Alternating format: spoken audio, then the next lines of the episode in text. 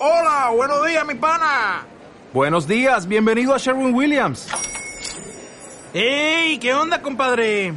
¿Qué onda? Ya tengo lista la pintura que ordenaste en el ProPlus app. Con más de 6.000 representantes en nuestras tiendas listos para atenderte en tu idioma y beneficios para contratistas que encontrarás en aliadopro.com. En Sherwin Williams somos el aliado del PRO.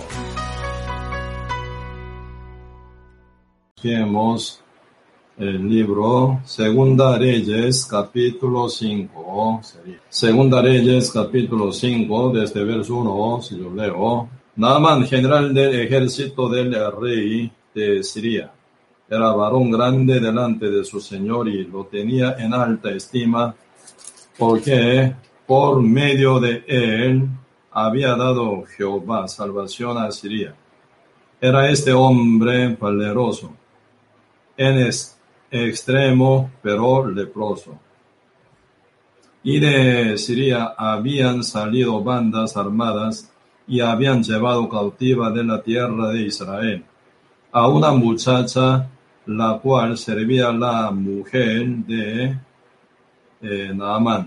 Esta dijo a su señora, si rogase mi señor al profeta que está en Samaria, él lo sanaría de su lepra.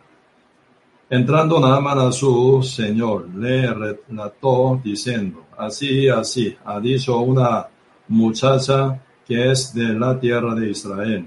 Y le dijo el rey de Siria, anda, ve y yo enviaré cartas al rey de Israel. Salió pues él, llevando consigo diez talentos de plata y seis mil piezas de oro y diez y mudas de vestido. Tomó también cartas para el rey de Israel, que decían así, cuando lleguen a ti estas cartas, sabe por ellas que yo envío a ti mi siervo Naamán, para que lo sanase, sane de su lepra.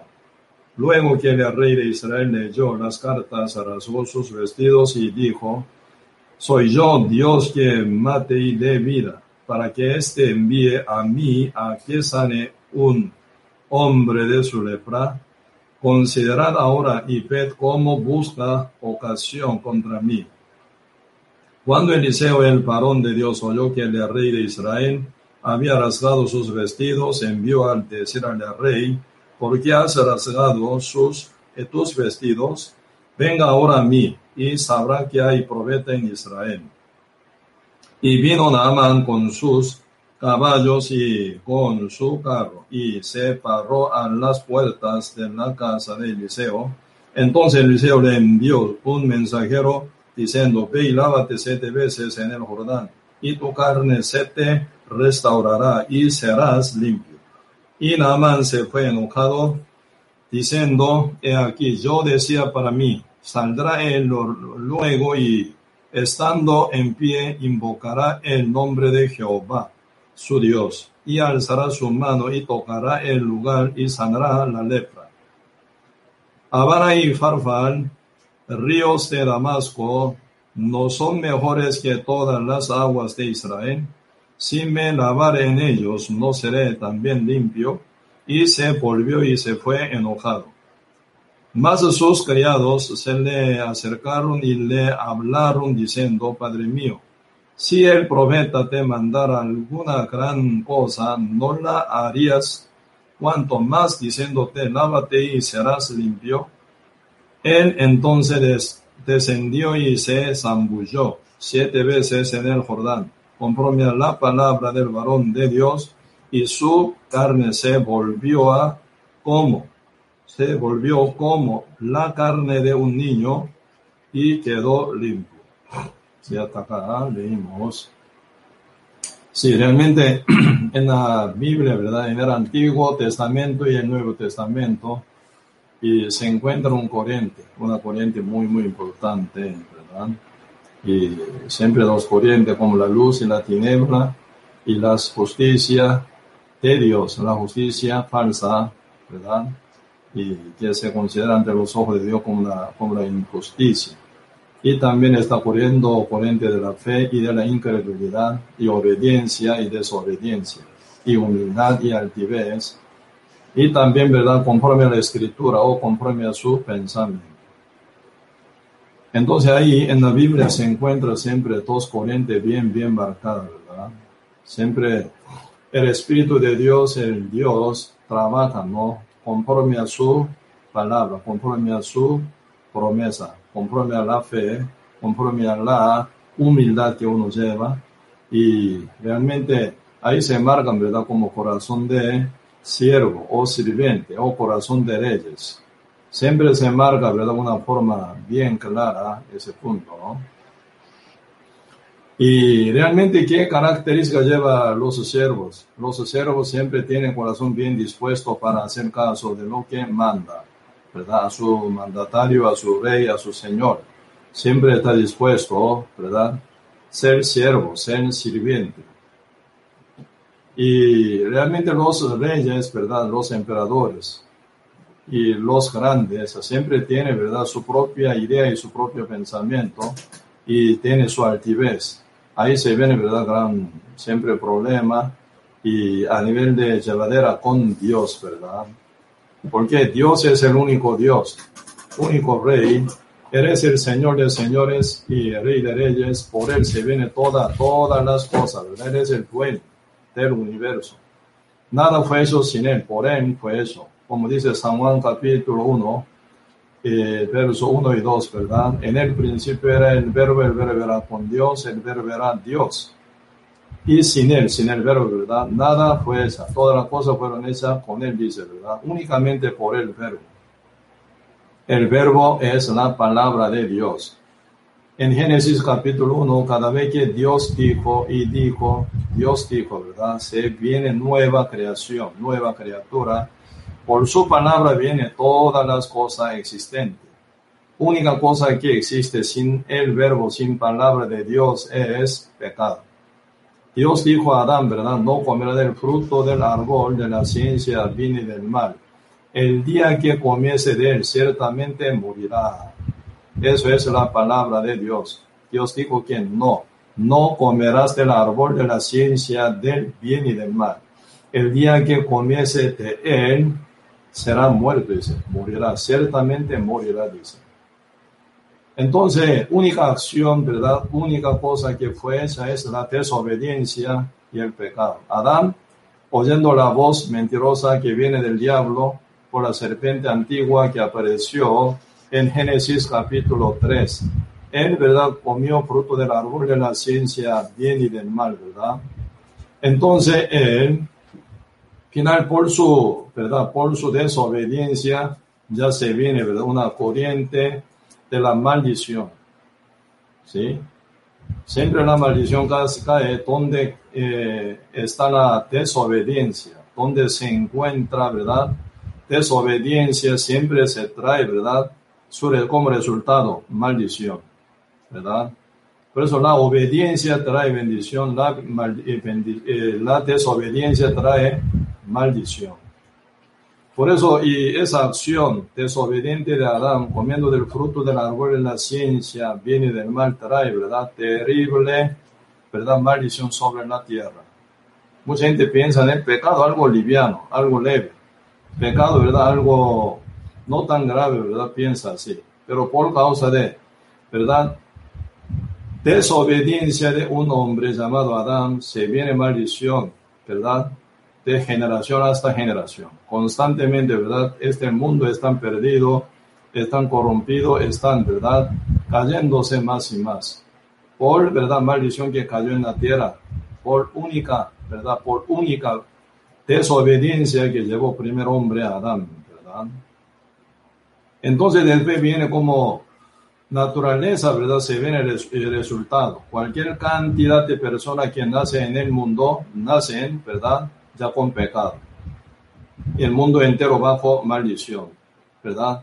Siempre la tierra produce espino y cardo, espino y espina, ¿verdad? Constantemente punzando a uno, haciendo sufrir. Cardo, siempre constantemente tratando constantemente a cualquier cantidad de personas que vienen en el mundo.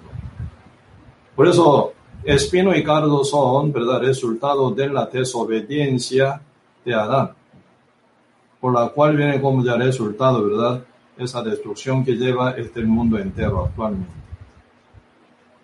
Por eso, y Adán, perdón, una vez desobedeció, pero su resultado, pero demasiadamente grave, demasiadamente terrible, ¿verdad? Desde ahí hasta hoy, ¿cuántos años pasa? Bíblicamente, seis mil años está pasando, pero esa maldición sigue igual.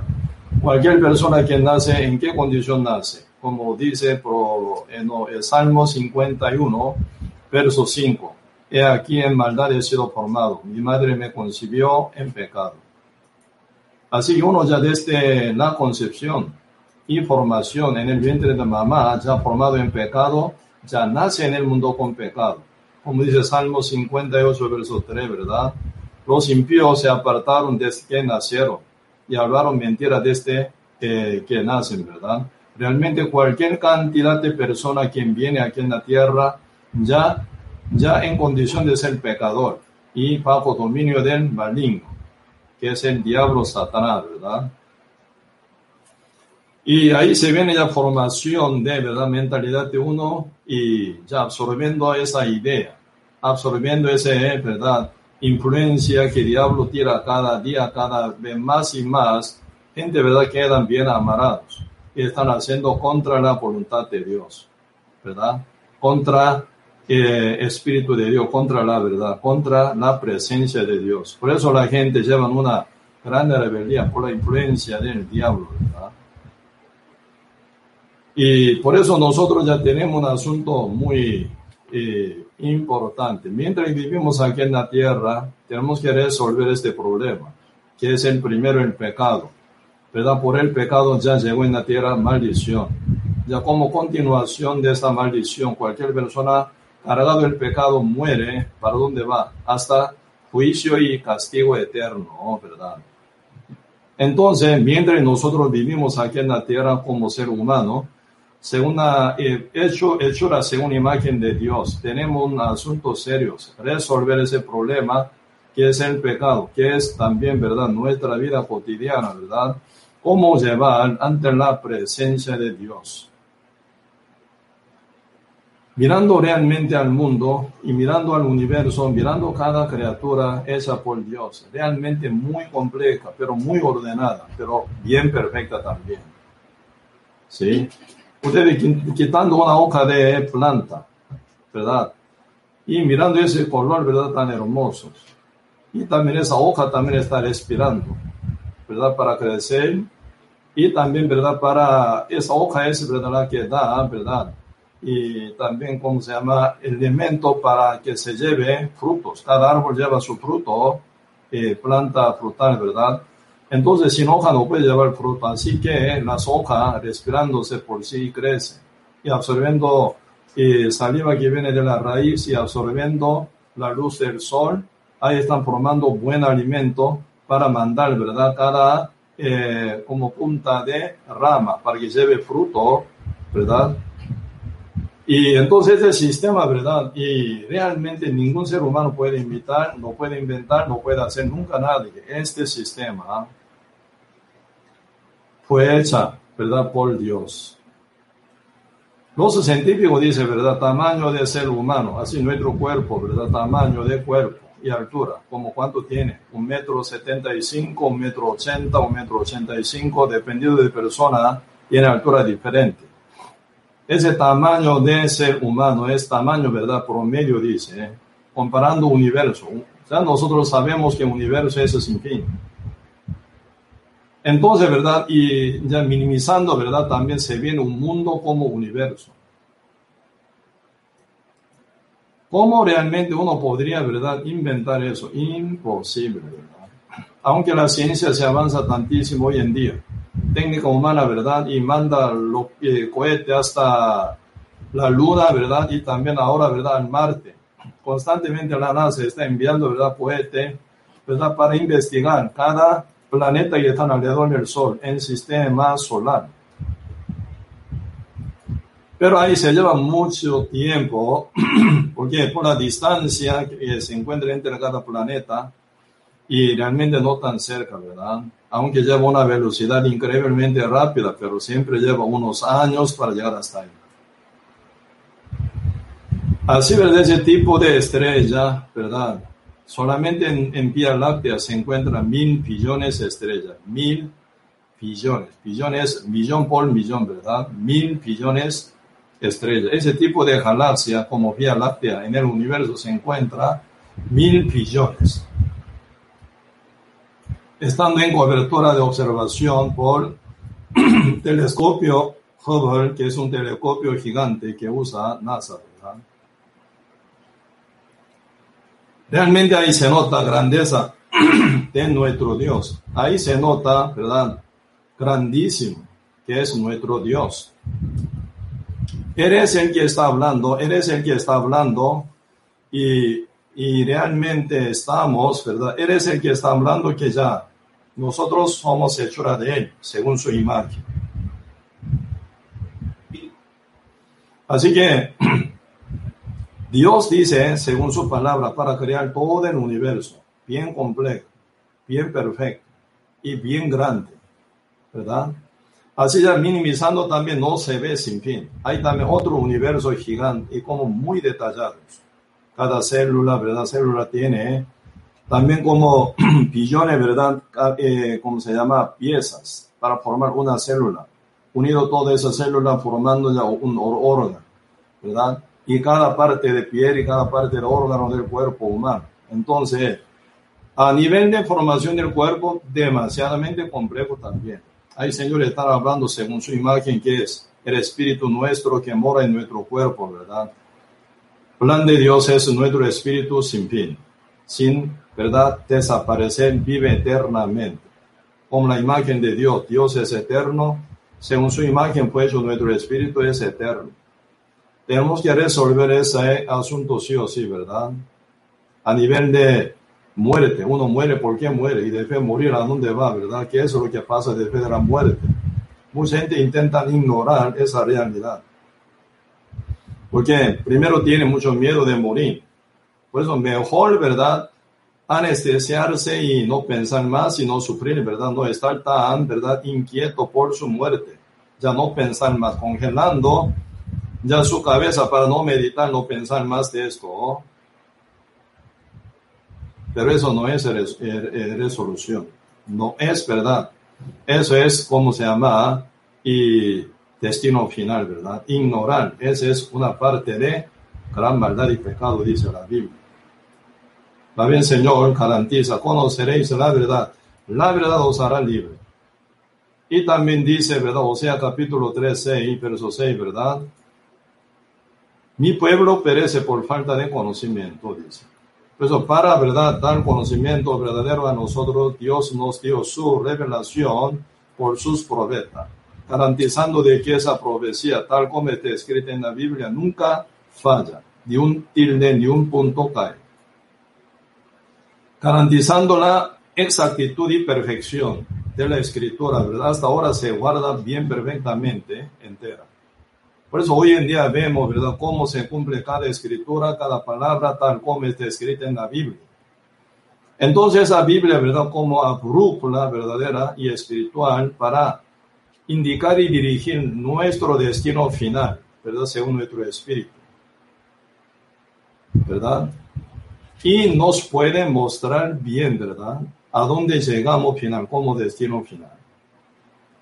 Por eso la Biblia nos habla muy claramente, ¿verdad? Con esa eh, garantía de perfección, ¿verdad?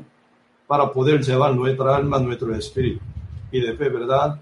Y cuál es el destino final. Cada cosa, cada detalle nos habla.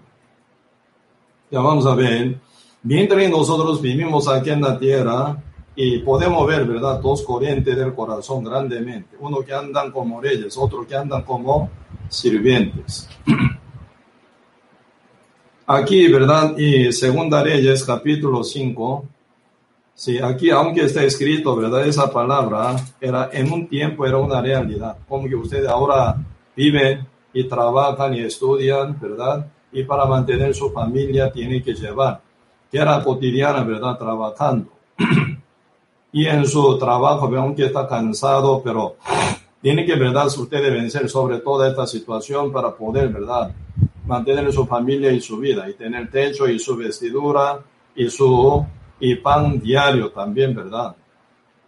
y también para, ¿verdad? Y, y garantizar, ¿verdad? Su tiempo, en el tiempo de vejez también tiene que prepararse ahora para pasar su vejez, ¿verdad? No sufriendo tanto. Por eso, y uno come ahora, ¿verdad? Se siente satisfecho. No come con hambre, sufre, ¿verdad? Uno se duerme, se cansa, eh, no se cansa. Ya pueden, ya, ¿cómo se llama? Sentir eh, bien relajados. Pero no duerme con cansancio, un día, dos días sin dormir, se cansa el cuerpo. Así, ¿verdad? Y puede sentir, ¿verdad? Cada resultado, ¿verdad? De su acción. Por eso hoy en día, ¿verdad? Y viviendo uno, ¿verdad? Pueden sentir dificultad también, ¿verdad? Para poder eh, seguir, ¿verdad? La escritura para seguir la palabra de Dios o para seguir guiado por el Espíritu Santo. Porque Dios dice una cosa, uno actúa, ¿verdad? Obedeciendo o otro actúa desobedeciendo. Porque cada uno tiene su cálculo, su medida diferente. Esa época también, ¿verdad? Esa época eh, donde dice Segundo Reyes capítulo 5, final, ¿verdad? Pueblo de Israel después de, ¿cómo se llama? Idolatría, ¿no? Idolatría de Salomón, su reino se divide en época de su hijo Robán, ¿verdad? Israel, norte, Judá en, eh, en el sur, final, ¿verdad? Diez tribus en el norte, ya formado como Israel. Eh, Judá, ¿verdad? Como el tribu Judá y Benamín, ¿verdad? Se forma otro tribu, otro pueblo otro reino final. Dos, ¿verdad? Dos reinos final destruyen final, ¿verdad? Por causa de idolatría. Norte, Israel, ¿verdad? Fue invadido muchas veces por Asiria. Y final, en el año 722, antes de Cristo, fue destruido total y llevado cautiverio por Asiria. Y también, ¿verdad? En el sur, Judá. En el año 586 eh, a.C. también fue eh, destruido por Babilonia y se lleva por 70 años en verdad y cautiverio también. Aquí, ¿verdad? Y hablando de historia de invasión de Siria, ¿verdad? Antes de eh, destruir total Israel, de vez en cuando, a menudo más bien, ¿verdad? Invadía los sirios a Israel esa época está hablando, ¿verdad? Antes de ser destruido total, pero aún se mantiene Israel, aún su capital, ¿verdad? Siria y también su rey, ¿verdad? Aún está manteniendo. Pero esa época, ¿verdad? Cuando hubo invasión de parte de los sirios, ¿verdad? Se viene ya gran destrucción parte de Israel, ¿verdad? En esa eh, corriente grande de entre dos países, Siria y, y Israel, ocurre una situación están hablando de una situación, ¿verdad? Bien específica, pero ahí están, ¿verdad? Dios mostrando algo bien bonito. Vamos a ver un poco. Segunda Reyes, capítulo 5, verso 1. Naaman, general de ejército del rey de Siria. Era varón grande delante de su señor y lo tenía en alta estima. ¿Por qué? Por medio de él había dado Jehová salvación a Siria era este hombre valeroso en extremo, pero leproso. Y de Siria habían salido bandas armadas y habían llevado cautiva de la tierra de Israel a una muchacha la cual servía a la mujer de Naaman. ¿Cómo suena esta parte? Eh? Cómo suena esa parte y primer verdad eh, verso, verso 1, ahí se encuentra un hombre que se llama Naaman. ¿Quién es el Naaman? Un hombre de alta estima, ¿verdad? Y lleva siempre el triunfo. Ahí dice, ¿verdad? Específicamente por Jehová, dice, ¿verdad? Jehová. Jehová, él había dado, ¿verdad? Eh, no, había dado Jehová salvación a Siria ahí está Jehová, ¿verdad? Jehová es el que da, ¿verdad? Triunfo a Siria por medio de labor y trabajo. Y un general llamado Naaman. Pero Jehová es el que está en el medio, ¿verdad? Como causante de victoria y triunfo que lleva Naaman. y ese país Siria también, ¿verdad? Pero ustedes profundizando fondo de corazón de Naaman no se encuentra Jehová. Jehová, el Dios, el que da verdad triunfo, el que da destrucción. Él es el que decide. Pero en el corazón de Naaman no se encuentra ninguna huella de Dios. Solo él se siente, ¿verdad?, bien poderoso y grande y bien estimado en, ante su rey y ante todo, ¿verdad?, pueblo, eh, también ante todos los sirios, en muy, ¿verdad?, de alta estima.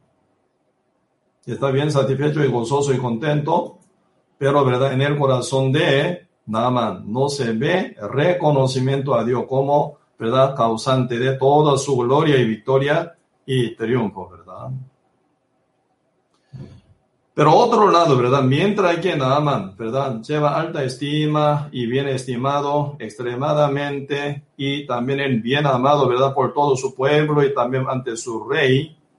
Pero otro lado, ¿verdad? Una muchachilla se destruye de una forma absoluta, ¿verdad? Verso 2 dice, y de Siria habían salido bandas armadas y habían llevado cautiva de la tierra de Israel a una muchacha, la cual servía a la mujer de Naaman.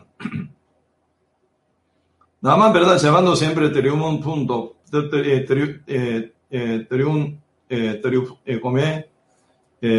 victoria constantemente, ¿verdad?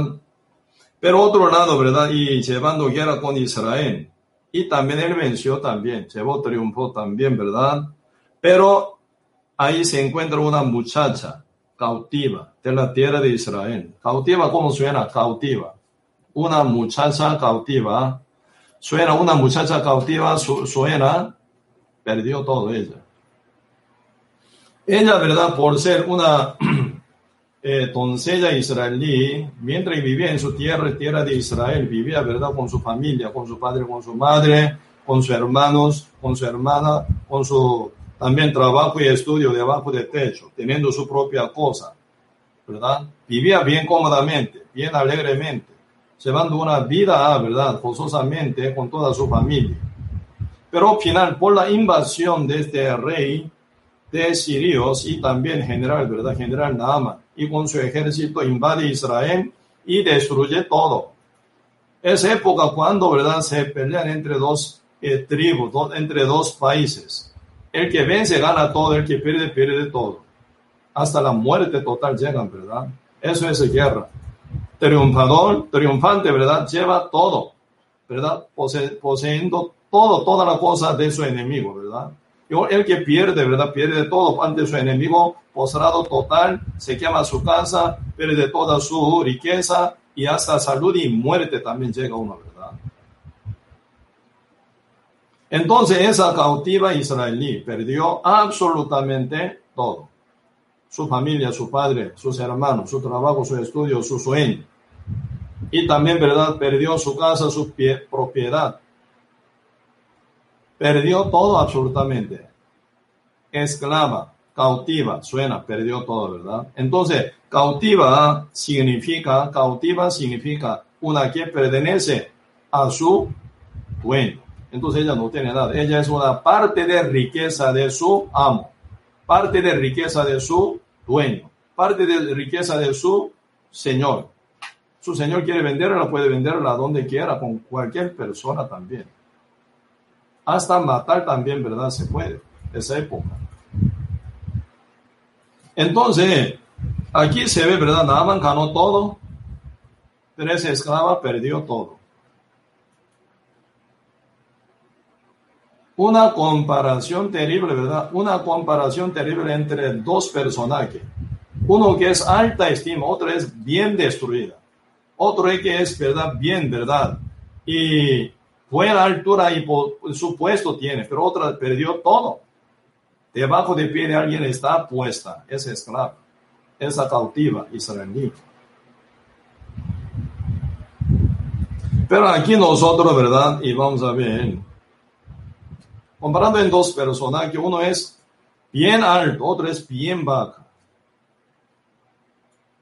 Pero observando fondo de corazón de Naaman, no se encuentra la presencia de Dios, aunque por Jehová, por Dios él vence. Por Jehová Dios él, verdad, gana todo. Pero en el corazón de Naaman absolutamente no se ve huella de Dios, ¿verdad? Solo él está bien contento y gozoso por todo lo que él tiene. Corazón sin Dios, corazón vacío sin Dios. Esa clava, esclava, ¿verdad? Esa cautiva israelí perdió todo absolutamente. Entonces en su corazón debería estar lleno de rencor y odio, enojo. Y contra ese Naaman, porque Naaman es causante de destrucción total de su vida, su sueño, su familia, ¿verdad? Entonces por él ella perdió todo. Entonces debería llenar, llenarse de ira y enojo y el rencor contra él. Más quería matarlo.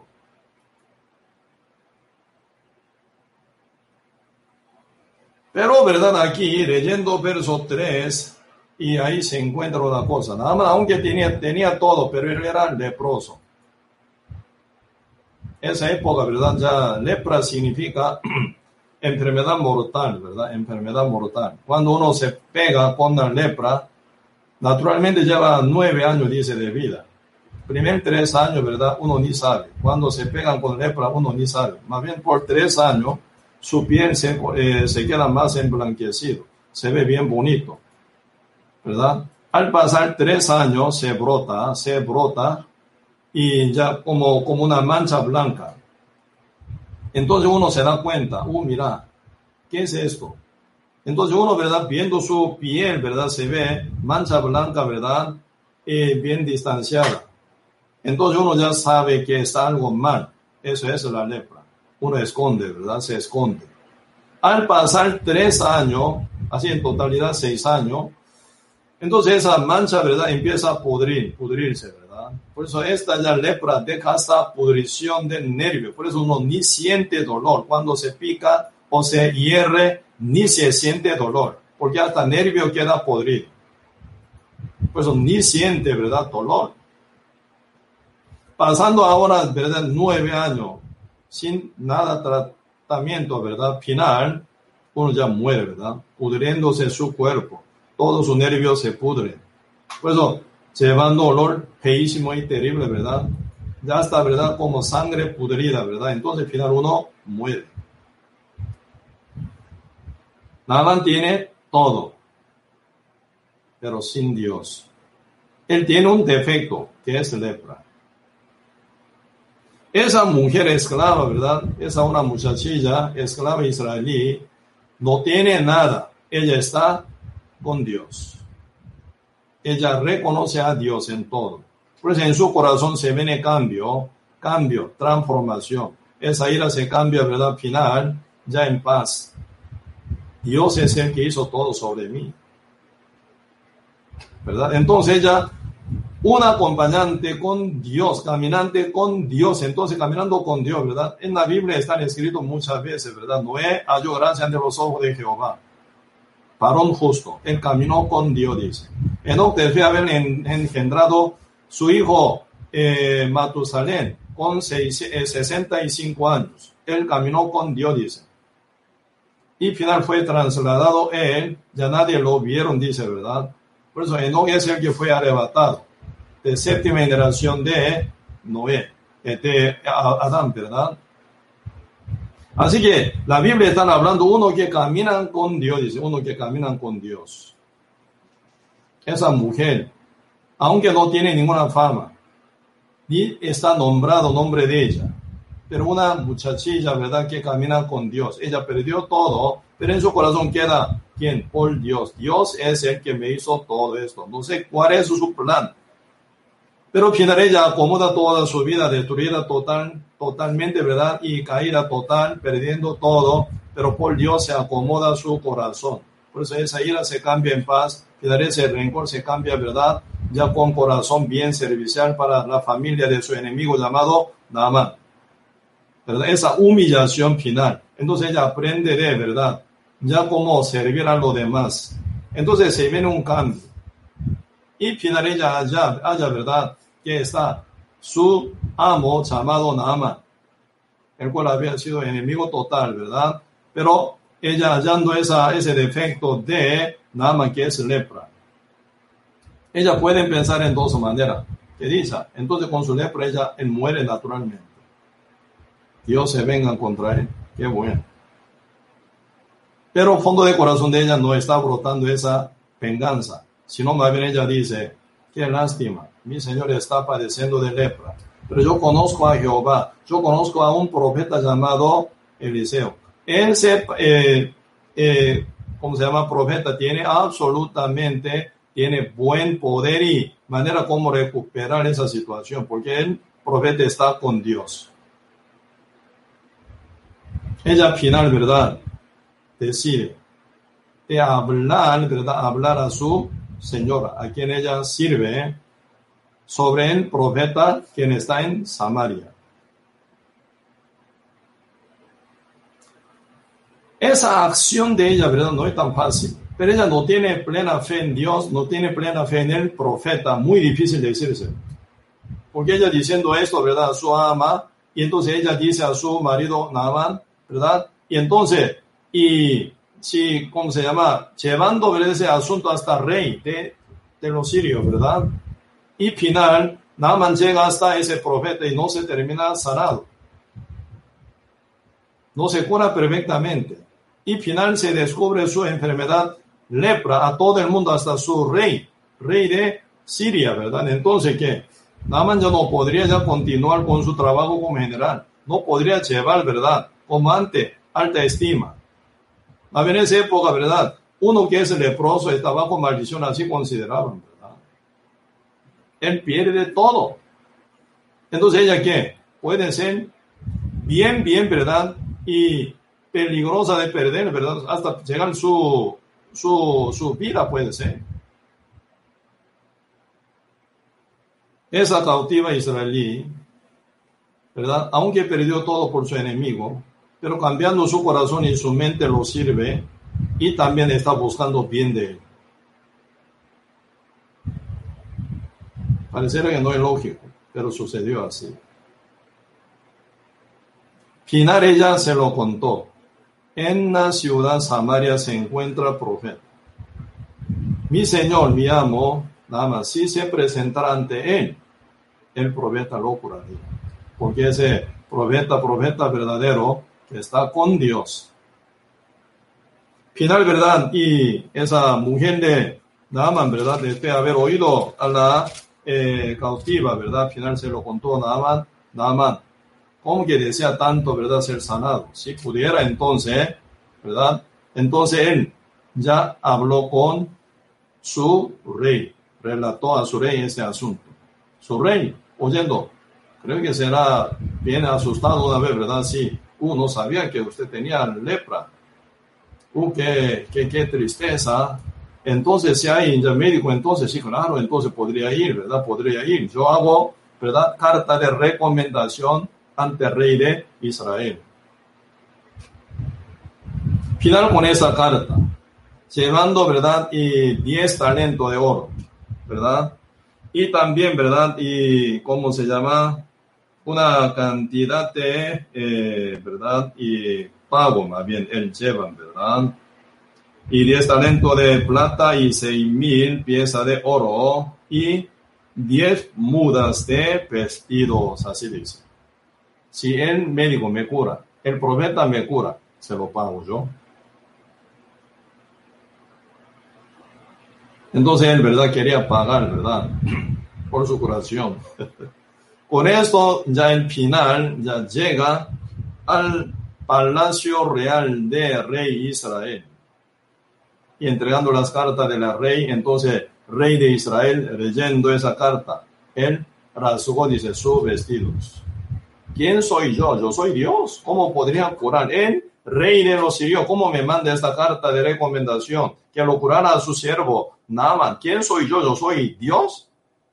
Que pueda curar a él. Él otra vez por esa ocasión quiere hacer guerra con nosotros. Va bien enojadísimo este rey de Israel rasgó sus vestidos. Este es acostumbrado, ¿verdad? Cuando uno, siendo judío, ¿verdad? Cuando se enoja tanto, rasga sus vestidos. Es expresión de gran susto y gran enojo, gran ira, ¿verdad? Contra alguien. Rey no tiene verdad solución, Rey no sabe qué hacer, Rey no es capaz. Porque ese asunto de curar lepra, solo único Dios puede hacer. Final, ¿verdad? Y sabiendo que y el rey había rasgado sus vestidos, Eliseo dijo, ¿verdad? Por su mensajero, envía a él. Él sabrá qué Dios está aquí en la tierra, ¿verdad? Y el profeta de Jehová. Entonces, final, Naaman, ¿verdad? Con todos sus eh, presentes, ¿verdad? Llega a la casa de Eliseo. Entonces, vamos a ver. Este ya como trayecto de, ¿verdad? Caminata desde el Palacio Real hasta, ¿verdad? La casa donde está Eliseo, en una montaña bien profunda. No sé cuánto tiempo se ha durado, ¿verdad? Yendo en su carro.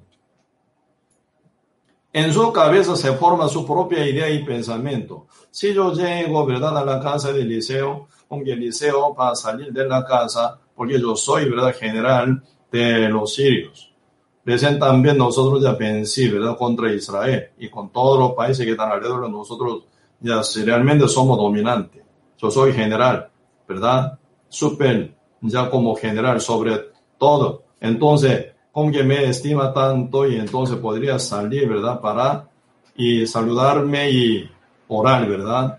Poniendo su mano sobre mí y herida con lepra. Entonces, y orando, llamando a su Dios, me curaría. Entonces, delante de todo el mundo, ¿verdad? Como que él, ¿verdad? El profeta Eliseo viene a recibir así con ese corazón tan, ¿verdad? Y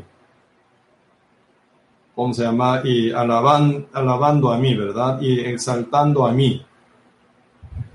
Sería bien, bien bonito.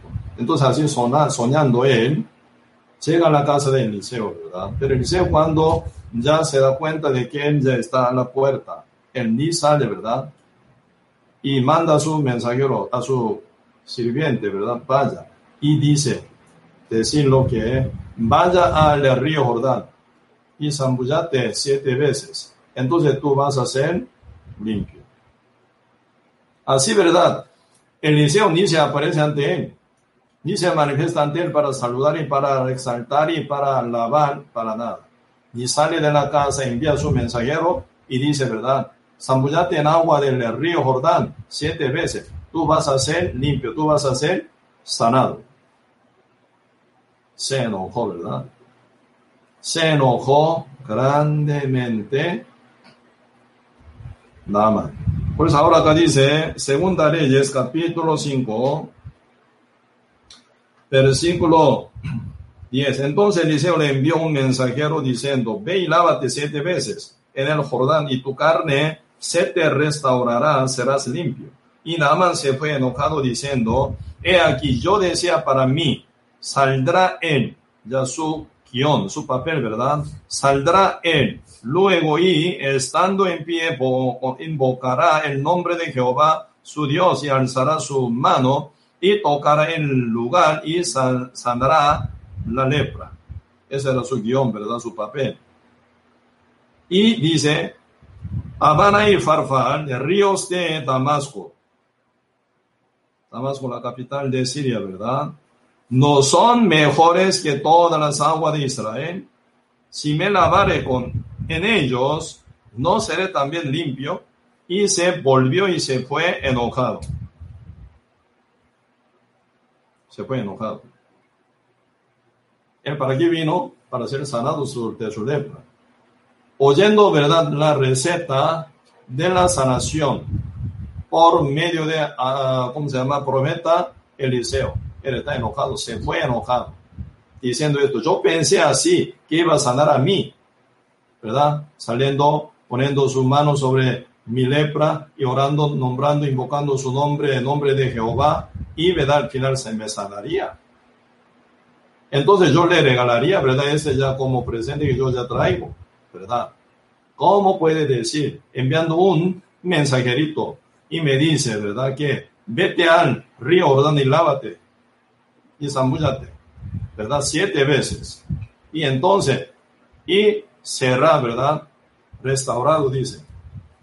Tú bien, ¿cómo puede ocurrir esto? Él no conoce quién soy yo. ¿Cuán grande soy yo? ¿Cuán gran poderoso soy yo? ¿Cuán?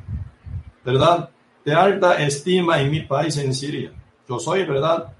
General triunfante. Por mi, ¿verdad? Se mantiene imperio Siria. Él no me conoce.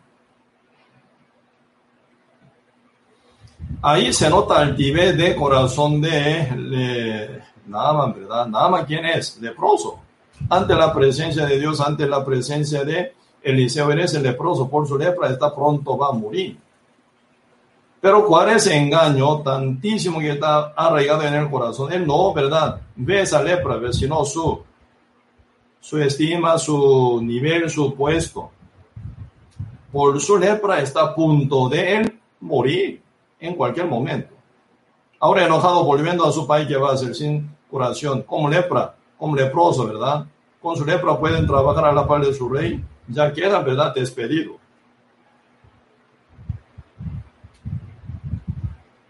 No está muy bien ubicado, ¿verdad? En la Biblia, por eso dicen dos corrientes grandes. ¿Verdad? Corriente de la luz y la de tiniebla. La de justicia, la de injusticia. La de verdad y la de mentira. ¿Verdad? Y también corriente de, ¿verdad? Humildad y corriente de altivez. Corriente de la fe, corriente de incrédulo. Ahí están divididos, ¿verdad? Dos corrientes muy grandes. Pues aquí se nota esa comparación. Naman, ¿verdad? Llevando ese corazón tan altivo y no hacen caso de la palabra. ¿Cuál es, verdad? ¿Cuál es y el resultado de ser altivo? Cuando uno se enaltece el corazón, realmente ahí se viene ya gran verdad y problema, se desvía de la palabra. ¿Cuál es importancia la humildad? Uno que tiene el corazón bien humilde, bien paseado, bien quebrantado, hace caso de la palabra. ¿Cuál es, verdad? Y medio con que Dios salva al mundo entero, por su palabra. El universo fue eso, ¿verdad? El universo fue eso por su palabra. Entonces esa misma palabra purifica, dice, purifica nuestro pecado. Por la palabra de Dios nos da la salvación. Hebreo capítulo 1, verso 4 está hablando, ¿verdad? Con misma palabra sostiene todo el universo. Y también purificación del pecado, dice, purificación. Así que la salvación también viene por su palabra, ¿no? Por eso ahí se, se ve verdad, corazón de Nama que está bien desubicado por su altivez. Entonces oye la palabra, pero esa palabra no se entra, no penetra al fondo del corazón de él. Y se desvía. Enojado ya se fue, dice. Pensando, ¿verdad? Farfar, ¿verdad? Y Habana y Farfar, el río de Damasco, no son mejor que el río Jordán, porque hasta ahora el río Jordán es el río bien paroso, sucio. Entonces, y este agua tan sucia puede limpiar a mí. No suena bien para él. Investigando en la Biblia, ¿verdad? Sí, ahí se nota. Adán es, ¿verdad? Sí, el primero o, desobediente, sí. Pero después, según naturaleza de él, ¿verdad? Todos los hijos de él nacen ya con pecado. Pero entre todos los hijos e hijas de Adán se dividen por dos tipos de personas. Los que son salvos, los otros que no son salvos. Por eso, entre todos los hijos, Adán, ¿cuántos hijos tenía? No solo dos, no solo tres. Adán, ¿verdad? Y debía haber engendrado a Seth, 800 años engendró hijos e hijas, dice Génesis capítulo 5. Y también como Seth no es tercer hijo tampoco, en el lugar de Abel Dios dio a Seth, dice. Así que con misma fe de Abel, Seth también, ¿verdad? Como creyente como Abel. Por eso dice, en el lugar de Abel Dios dio a Seth, dice. Seth no es tercer hijo de Adán. Entre muchos hijos, hasta tener 130 años, Adán, ¿verdad? Engendraba hijos e hijas. Entre muchos hijos, Dios, ¿verdad? En el lugar de Abel dio a Seth como creyente verdadero. Según corriente de la fe verdadera. Por eso, según linaje de eh, Jesucristo, desde Adán, ¿verdad? Hasta Cristo. Así que 60 generaciones pasa, ¿verdad? Ahí está Seth, Adán y Seth, de Enos. Así se viene, ¿verdad? Corriente de la fe, genealogía de la fe. Por eso en el lugar de Abel que fue asesinado por Caín, entonces en el lugar de Abel dio Dios a Seth. Así que muchos hijos e hijas había en esa. Solo Dios presenta a Caín y Abel entre todo creyente. ¿Quiénes son? Verdaderos y quienes son falsos. Por eso ambos, ¿verdad? Caín y Abel ofrecen a Jehová. Final el resultado, la ofrenda de Caín fue rechazada y Caín también. Y la ofrenda de Abel fue aceptada y Abel también. Con ese tema, ¿verdad? Mucha gente inventa muchas cosas. ¿ah? Están, ¿verdad? Imaginando muchas cosas con esa parte. Génesis capítulo 4, verso 1 a 6. Está mal. La Biblia explica su propia Biblia. Por eso Hebreo responde por qué pasó eso, ¿verdad? Hebreo capítulo 11, verso 4. Por la fe, dice, por la fe. Abel ofreció más excelente sacrificio que Caín, por lo cual, ¿verdad? Fue testificado que él era justo. Aunque él murió, ¿verdad? Y habla, sigue hablando, dice, ¿verdad? Por su muerte. Por eso esa eh, ofrenda de Abel era por la fe no era una ofrenda de mejor calidad. Entre todo corderito era mejor corderito. Caín ofreció entre todo frutas, quien cosechó, peor cosecha, peor parte de fruto ofreció. No está escrito así nunca en la Biblia. Mucha gente piensa en esa forma equivocadamente. ¿eh? Ahí viene Naaman. Naaman interpreta, ¿verdad?, la palabra de Jehová que se manifestó por la boca de Eliseo. Y Eliseo envía su mensajero, ¿verdad?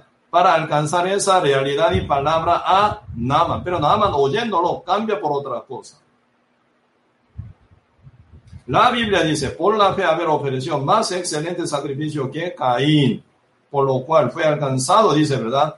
Que era él, testificado que era él justo, dice, justo. Abel era justo, ¿Por qué fue aceptado Abel ante Jehová? Jehová es santo, no acepta ningún pecadores, pero Abel era justo. ¿Por qué? Por la fe, justo fue Abel. Por eso la ofrenda de Abel fue aceptada, porque según palabra de Jehová fue. Y también Abel por esa fe fue aceptada por Dios, ¿verdad? Porque él se transformó como justo. Abel tiene corazón de sirviente. Caín tiene corazón de reyes.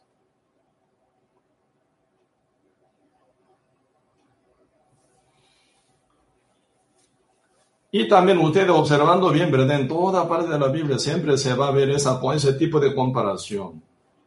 San Lucas capítulo 16, ¿verdad? En el Nuevo Testamento, están hablando sobre Lázaro y el rico. Ustedes leyendo bien, ¿verdad? Esa parte, la Biblia, ¿verdad? Están hablando, ¿verdad? Una comparación. Extremadamente este pobrecito llamado Lázaro, fracasado total, como esa sierva es esclava israelita. Este rico como nada mantiene todo. Por eso él se vestía de púrpura y lino fino, dice, ¿verdad? Es vestidura de reyes esa época. Y, ¿verdad? Hacían banquete diariamente, todos los días banquete, todos los días fiesta. ¿Qué tipo de rico, qué tipo de millonario pueden hacer banquete, fiesta diariamente? No puede ser. Hoy en día, aunque sea verdad como hipermillonario, verdad, teniendo su empresa gigante, pero no puede hacer nunca banquete todos los días. Un día yo visité, verdad, una empresa fabricante de muebles, verdad, que proveen todo mueble en los Estados Unidos y en, en México. Ese, ese empresario tiene como 2.000 empleados, ¿verdad? 12.000 empleados. Él trabaja muchísimo. No puede hacer banquete todos los días, jamás. Cualquier cantidad de empresarios, ¿verdad? Que llevan una empresa gigante y grande, diariamente tiene que meditar y pensar y llevar, ¿verdad? Siempre desarrollando su empresa, porque siempre alrededor de él se encuentra cantidad de, ¿verdad? Eh, eh, competencia. Entonces, para vencerla, tiene que trabajar durísimo. Pero este rico que aparece en San Lucas 16, todos los días lleva banquete. Absoluto rico. Lázaro absoluto pobre. Pero al final, ¿verdad? A ambos toca igualmente la muerte. Porque Dios estableció así, ¿verdad? Como dice Hebreo capítulo 9, verso 27, de la manera que está establecido que mueran todos los hombres una sola vez. Después de esto, el juicio. Por eso, final, ¿verdad? Y dependido de su corazón, Lázaro en el seno de Abraham, en el paraíso. El de rico, ¿verdad? En Hades. Esa es una parábola, ¿verdad? Incomparable, incompartible, in, ¿verdad? Comunicable entre, eh, ¿cómo se llama? El cielo y el infierno nunca se comparte, ¿eh? ¿verdad? Por eso es una parábola para facilitar darnos, ¿verdad? Un mensaje que Cristo quiere dar a nosotros. Por medio de esta situación, ¿verdad? Según la Biblia va a suceder esto. Entonces, y Abraham que está en el paraíso, el rico que cayó en Hades.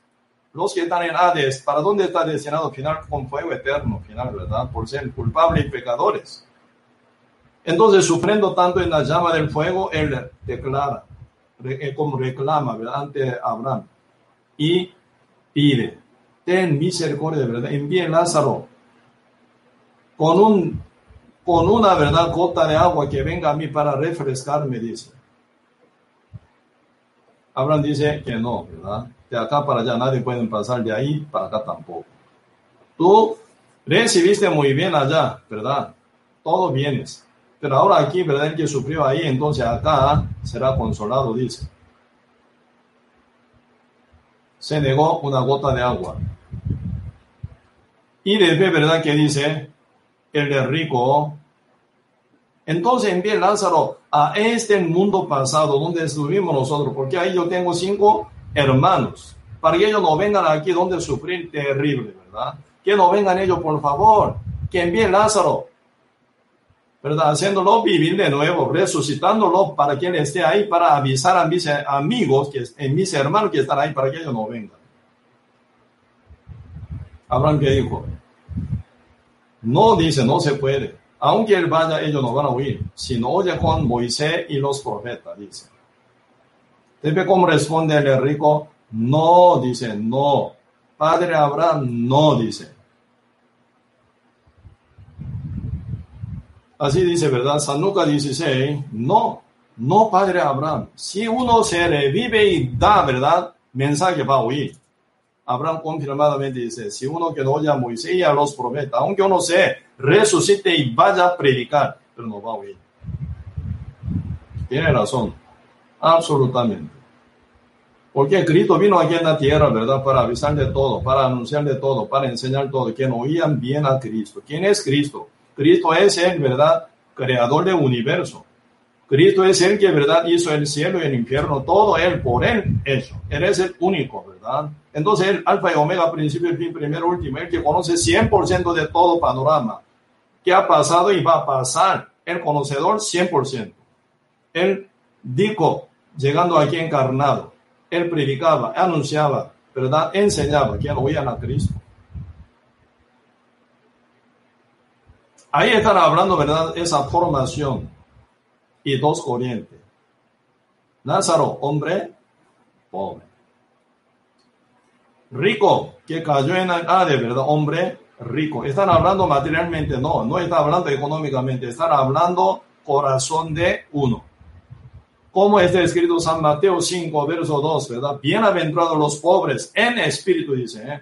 Bienaventurados los pobres en material no dice, en riqueza no dice, en economía no dice. Bienaventurados los que están en espíritu. Siendo rico puede ser, humilde puede ser espiritualmente. Siendo pobre puede ser, altivo puede ser también. Están hablando a nivel del corazón. Por eso, San Mateo, capítulo 5, verso 2. Bienaventurados los pobres en espíritu. ¿Por qué? Porque son bienaventurados el reino de Dios será de ellos, dice. Bienaventurado. ¿Quién? Corazón. Cada martes estoy llevando estudio bíblico de Daniel. Meditando y meditando, ¿verdad? El libro de Daniel. Ahí se encuentra un rey llamado Nabucodonosor, ¿verdad? Profundizando el corazón de Nabucodonosor, algo incomprensible, ¿verdad? Este hombre llamado eh, Nabucodonosor, siendo emperador de Babilonia, en un día tuvo sueño, ¿verdad? Pero se me olvidó. Y final él busca sueño olvidado. Y llamando todos magos, eh, astrólogos y todo, ¿verdad? Sabio de eh, Ur de Galteo, ¿verdad? Y de toda su parte de Babilonia, en toda su provincia, no haya ninguno. Por eso el final mandó, ¿verdad? Que matara a todo, porque ellos son mentirosos, porque no pueden encontrar mi sueño olvidado, siendo ellos son verdad. Y magos verdaderos y se conectan con sus dioses, puede decirse, decírmelo, ¿por qué no? Pues él manda matar a todos magos y astrólogos y también sabios de verdad Babilonia. Final, ¿verdad? Daniel dice Ario, ¿verdad? Eh, GPD, guardia del rey, ¿verdad? Dígale al rey, si me da tiempo yo se lo cuento. Daniel por fe dijo esto y empieza a orar ante Dios. Jehová Dios se lo mostró todo. Daniel se lo contó todo a, a ¿cómo se llama? A Nabucodonosor, el sueño olvidado. Exactamente detrás de ese sueño. Y también hasta la interpretación se la ofreció Daniel a Nabucodonosor. ¿Y que dijo Nabucodonosor ese tiempo? Entonces alabe, dice todo el mundo, ¿verdad? Dios de Daniel, dice, Dios de Daniel. El Dios de Daniel es Dios verdadero. Alaben a todo el mundo a él. Uno que hablan contra Daniel, ¿verdad? Será verdad y destruido total su casa y su hogar todo. Así dijo. Pero entrando capítulo 3, ¿qué pasa? El Nabucodonosor levanta estatua de oro desde cabeza la planta de pie, ¿verdad? Altura de 60 codos, casi 30 metros de altura. Anchura como 5 metros, ¿verdad? 10 eh, codos. Estatua de oro. Y exige a todo el mundo entero donde él gobierna, en Babilonia, ¿verdad? Que adore. ¿Cuándo cambió él? Rápidamente cambia, ¿verdad? El Dios verdadero. ¿Quién se lo reveló su sueño olvidado y hasta interpretación, ¿verdad? cabeza de oro, y pecho y brazo, ¿verdad?, de plata, y vientre, ¿verdad?, de bronce, y también muslo, y debajo del muslo, ¿verdad?, de hierro, y ya, como, ya parte de pie, ¿verdad?, de barro.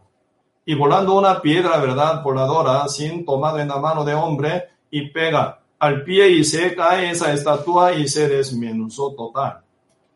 Y se multiplica esa piedra, ¿verdad? Y se hace como montaña, de piedra. Ese es el reino de Dios, que es, tiene, no tiene fin, dice, ¿verdad? Él alabó, Nabucodonosor debía haber oído hasta la interpretación. Alabó a Jehová. Pero ¿cómo se cambia capítulo 3? El estatua de oro levantando la verdad, el mundo entero que adore a su Dios.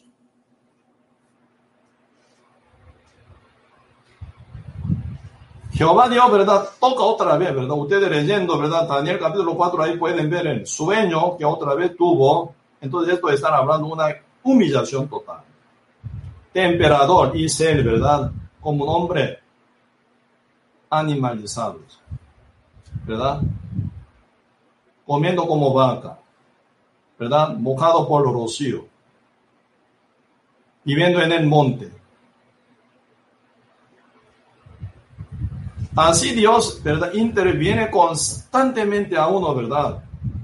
Para que uno tenga corazón pobre, humilde. Cuando dijo, ¿verdad? Nabucodonosor, mirando Babilonia gigante, grandísima, yo soy yo, ¿verdad? Dice, el yo soy quien hizo esta Babilonia. Antes de terminar esa palabra de su boca, ya tu tiempo se ha acabado, dice.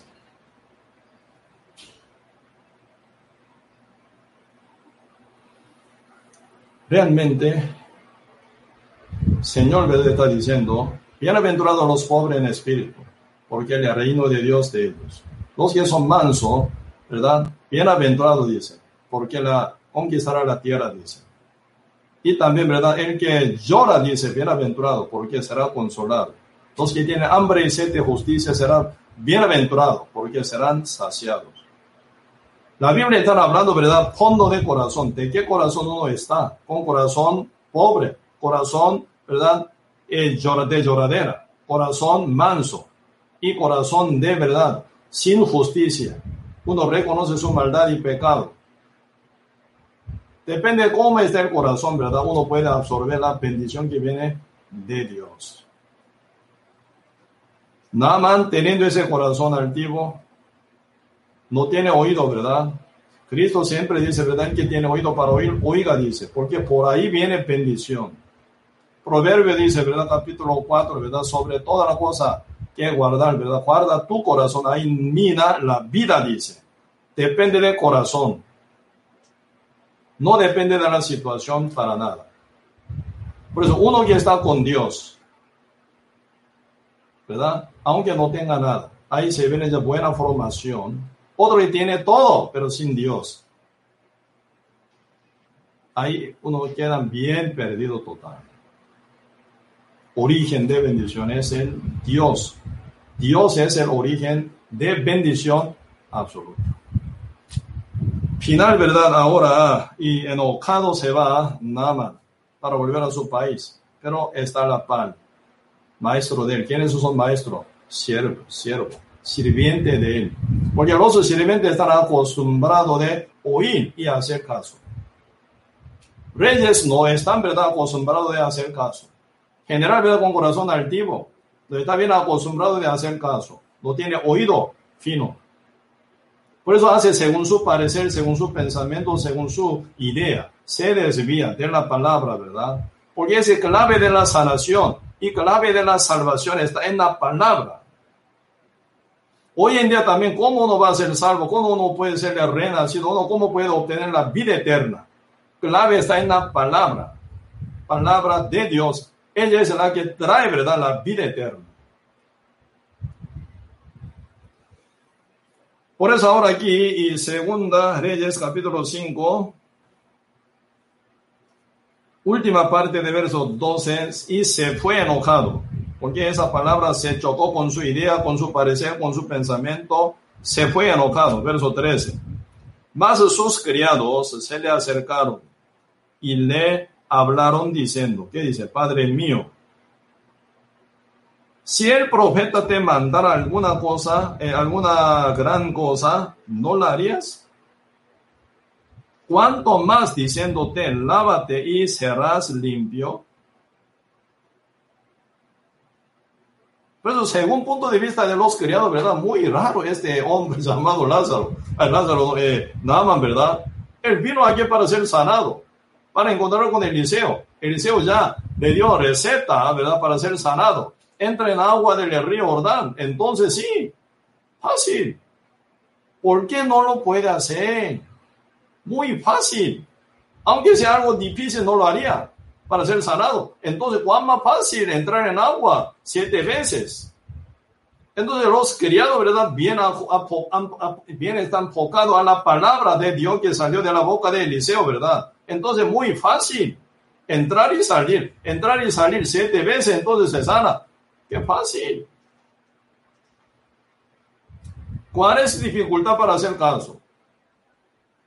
Si usted yendo a, ¿verdad? Y Damasco, volviendo antes de la presencia del rey, ahí pueden ver sanación. No pudo, no pudo ver ninguna sanación, por eso viene acá para ser sanado.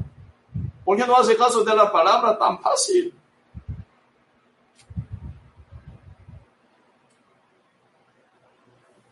Los siervos, los criados, tiene secreto de la vida. Primer verdad señal que Cristo hizo en la casa de bodas en Canaán, Canaán, ¿verdad? Canaán, ahí que dice, cuando se faltó el vino, María, ¿verdad? María, la que había experimentado concepción por la palabra, ella creyó, heme aquí tu sierva, hágase su voluntad. Finalmente quedó eh, eh, concebida Jesucristo. Entonces ella es la que, ¿verdad?, tiene buena experiencia de resultado de palabra, hacer caso de la palabra, creer la palabra. Pues ella puede ser buena, ¿verdad? Y mediadora en este punto, ¿verdad? Entre los sirvientes y Cristo. Cristo tiene poder, Él tiene origen de poder. Entonces las, los criados, ¿verdad? Pueden hacer caso. Por eso María conecta, ¿verdad? Mandando a sirviente. ¿Qué dice? Cuando Cristo respondió, ¿verdad? ¿Qué importa conmigo, mujer? Aún no ha llegado hora. ¿Cuál es la hora? Cuando se ha agotado total, se haya agotado total vino. Faltando no, Cristo trabajaría. Cuando no haya nada, vino sí trabajaría, ¿verdad? Entonces, María rápidamente llamando sirviente, hace todo lo que os dijere. Hace todo lo que os dijere. San Juan capítulo 12 está hablando de esa palabra, ¿verdad? Hace todo lo que os dijere. San Juan capítulo 2. Verso 3. Ahí dice esa palabra, ¿verdad? Hace todo lo que os dijere. Ahí está secreto de poder. Final Cristo viendo que, ¿verdad? Ya no queda ni una gota de vino. Entonces, ¿verdad? Y ya eh, manda a los sirvientes, llenad tinaja con agua. Sí, señor. Entonces, sirviente, ¿verdad? Si llenan agua, seis tinajas de piedra, entonces se llena hasta con. Y llevadla y al maestro sala. Porque el maestro sala está esperando que llegara el vino, ¿verdad? Entonces, sirviente sacando agua, según palabra de Cristo, ¿verdad? Ellos llevan agua a maestra sala. Ahí no se desvía absolutamente a acción de sirviente, ¿verdad? Según la palabra de Cristo. Entonces, llevando agua, llenando agua primero en tinaja de agua, de piedra, y también sacando agua, ¿verdad? Lleva al maestro de la sala. ¿Quién espera el vino? Final, cuando, ¿verdad? El maestro de la sala toma agua, esa agua se convirtió en vino. Por eso, final dice, esta casa muy rara, dice, ¿verdad? Hasta ahora yo dirigiendo, ¿verdad? Siempre ceremonia o esa boda de, de, casamiento siempre, ¿verdad? Esa ceremonia de boda siempre, siempre, ¿verdad? Cualquier cantidad de casa, primero, ¿verdad? Lo eh, vino mejor. Y después cuando estamos medio ebria, entonces se viene vino inferior. Pero esta casa diferente. Ahora tomando, ¿verdad? Agua, eh, eh, ah, eh, vino, ¿verdad? Es el mejor vino que el primero, dice. Así que esa agua se convirtió en vino. Esa primera señal fue hecha en la casa de Boden Cana. Primer señal, ¿cómo suena primer señal? Primer señal es símbolo y también, ¿verdad? Una, eso es como una, ya, ¿cómo se llama? Dirección, orientación. Primer pieza, ¿verdad? Según esa dirección, Cristo trabaja. Cristo cuando trabaja, ¿dónde se encuentra la palabra viva? Por fe, ¿verdad?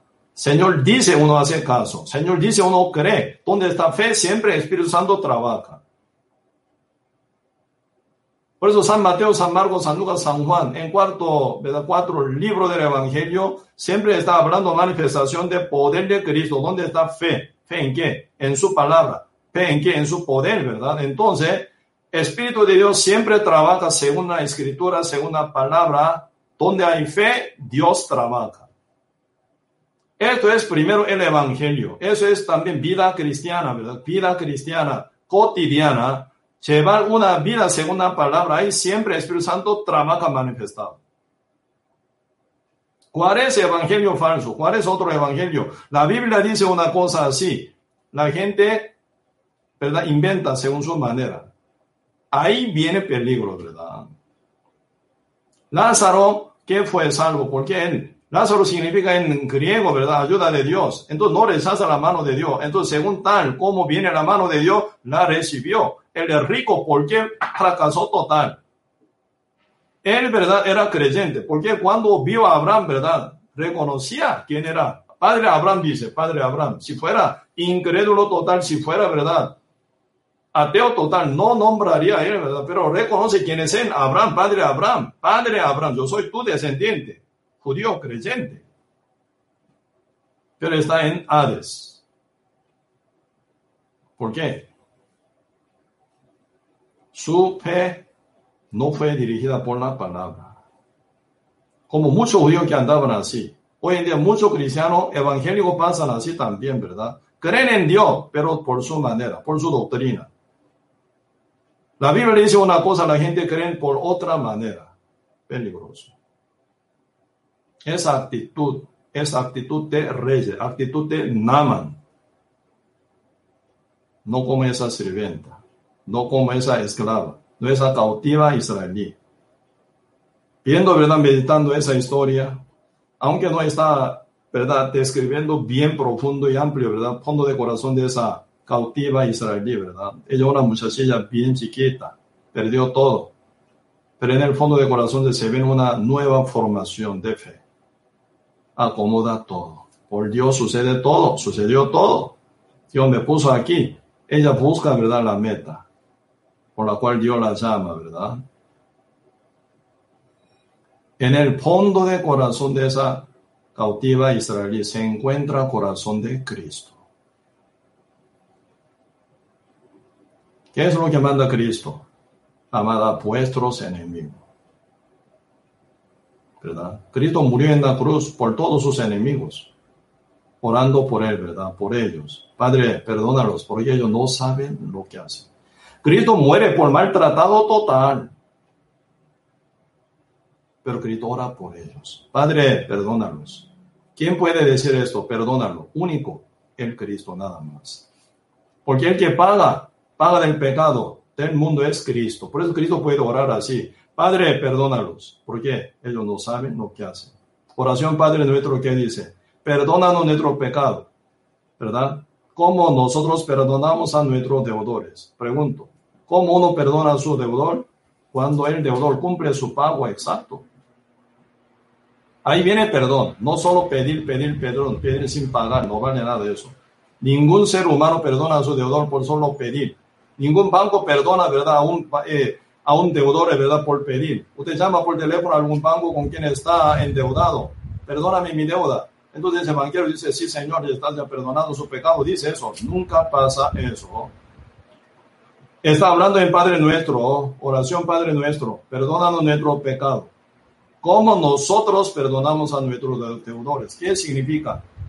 Como oración de publicano oró ante templo, ¿verdad? ¿Qué dice? Perdóname, como dice, sé propicio, dice, yo soy pecador, sé propicio por mí. Sé propicio por mí, ¿qué significa? Sé ah, Señor, sacrificado, pague mi culpa, pague mi pecado, eso significa. Ante templo, ¿quién es templo? Cristo es el templo, ¿verdad? Un día Cristo dijo a los fariseos escribas, ¿verdad? Que están alrededor, destruir este templo, yo lo levantaré al tercer día. Ellos entonces dicen, este templo fue hecho por 46 años, tú puedes levantar al tercer día. Cristo refirió de su cuerpo que es el templo. Cristo es el templo. Cristo vino para cargar el pecado del mundo como Cordero de Dios y morir en la cruz y cancelar. Y debe ser resucita para justificación para todos nosotros. ¿Quién es el que puede decir eso ante Padre Dios? Perdónalos. Solo Cristo. Porque Cristo con su muerte paga pecado del mundo. Cualquier pecador no tiene derecho a decir esto. Perdona mi pecado. No. Ni el publicano dijo eso, perdona mi pecado, no. Él dijo, yo soy pecador, sé propicio por mi Señor, pague mi culpa con su muerte, porque Cristo vino como templo. Eso es petición de publicano. Hoy en día, cuán equivocado está muchísima gente pidiendo perdón por su pecado ante Dios directo. Su oración no alcanza hasta Dios. Va bien, por eso San Juan capítulo 9, verso 31 dice, Dios no oye a los pecadores. Siempre ocupamos el mediador, exacto y perfecto, que tiene dos características, como Dios como humano, solo Cristo. Por eso Él cargó nuestro pecado y canceló Él pagó una vez para siempre.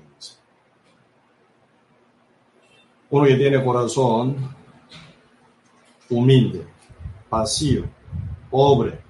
Como dice San Mateo 5, 2, no va a filtrar la palabra del Señor. Tal como el Señor dice, la acepta y verá su poder. Final, ¿verdad? El Naaman, ¿verdad? Siendo exhortado por su criado. Señor, Padre mío, ¿cómo no puede entrar en agua? Tan fácil entrar y lavarse y ser limpio. Muy fácil. ¿Qué es el problema? Por eso ahora final, segunda ley, capítulo 5, ¿verdad? Verso 13. Más sus criados se le acercaron y le hablaron diciendo, Padre mío, si el profeta te mandara alguna gran cosa, no la harías. Cuanto más diciéndote, lávate y serás limpio. Y final, ¿cómo pasa? Verso 14. Él entonces descendió, dice, descendió y se zambulló siete veces en el Jordán. Descendió. Su corazón altivo ya se baja para abajo, ¿verdad? Se aterriza, que estaba flotado total en su verdad altivez, pero ahora se aterriza. ¿Quién soy yo? Leproso. Volviendo a mi país, ¿verdad? ¿Quién soy yo? Leproso. Esto ya perdí, perdido todo, dice. Final, ¿verdad? Oyendo a los criados y descendió y se zambulló en agua. Para hacer zambullarse en agua, ¿cómo debe ser? Tiene que ser desnudo. Ah, mira, sucio Naman. Naman leproso. Huele feísimo, ¿sí o no? Ya pelado. Así entra en agua y se lava. ¿Cuántas veces? Seis veces, aún sigue igual con lepra. Señor dice siete veces. Entonces, al caer, al entrar en agua zambullado, ¿verdad? Siete veces. Al salir, recuperar, sanar. Por eso, ni un tilde, ni un punto se muda de la palabra de Dios que está revelada por el profeta Eliseo. Así fue curado. Iniciando esa curación de esclava, de la esclava, ¿verdad? De cautiva israelí. Por esa fe y transformación de su corazón, ¿verdad? Por ella predicada, Naaman, y se llegan ahí, sanado. Realmente mientras nosotros vivimos aquí en la tierra, podemos encontrar muchas situaciones como esa cautiva. Pero no se convence siendo justo, triunfante por la situación, sino por la palabra de Dios se convence y por la palabra vive. Esa vida se llama vida por la. Porque ese, ese verbo es Dios, palabra de Dios es real. Por eso uno no sigue imaginaciones o cuán espejísimo que se encuentra en el desierto. Uno siga, sigue, ¿verdad? El espejísimo, se va a morir con sed final. Para ver, ¿verdad? Para eso verdadero tiene que seguir a la palabra del Señor. Ahí se va a encontrar agua viva y viviendo. Así siendo cristiano. Primero recibe la salvación por la palabra, por la fe únicamente. Y vive por fe. Siguiendo la voz del Señor, la palabra del Señor el verbo, tal como está escrito en la Biblia. Así fue hecho universo. Nuestra salvación fue cumplida así y se vive por la fe también. Como esa cautiva Israel. ¿verdad? Huella, ella dejó en la tierra. Aquí hoy en día somos como esa cautiva, ¿verdad? Somos. Por eso estando alrededor, como alrededor de nosotros se encuentra cualquier cantidad de situación, cualquier tragedia, cualquier problema. Pero nuestro enfoque solo a Dios. Por Él venceremos. Por su palabra, ¿verdad? Tomaremos toda sabiduría y llevar una vida con victoria. Para que sea nuestra vida sanos y hermoso testimonio para nuestro Señor. Voy hasta aquí. Vamos a